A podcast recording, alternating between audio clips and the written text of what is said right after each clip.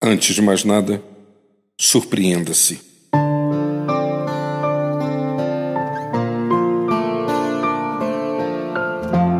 Talvez você tenha se acostumado com a rotina e seus olhos só consigam perceber aquilo que é comum.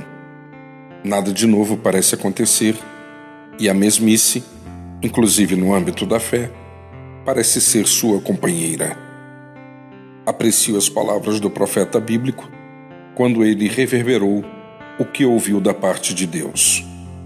Disse ele: Porque os meus pensamentos não são os pensamentos de vocês, nem os seus caminhos são os meus caminhos.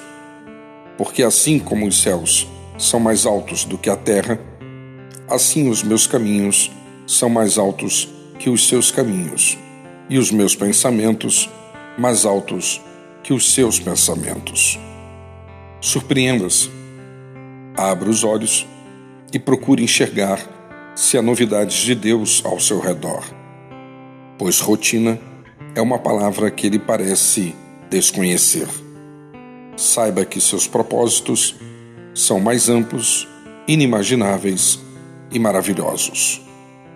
E assim nascerá um novo dia e novas possibilidades.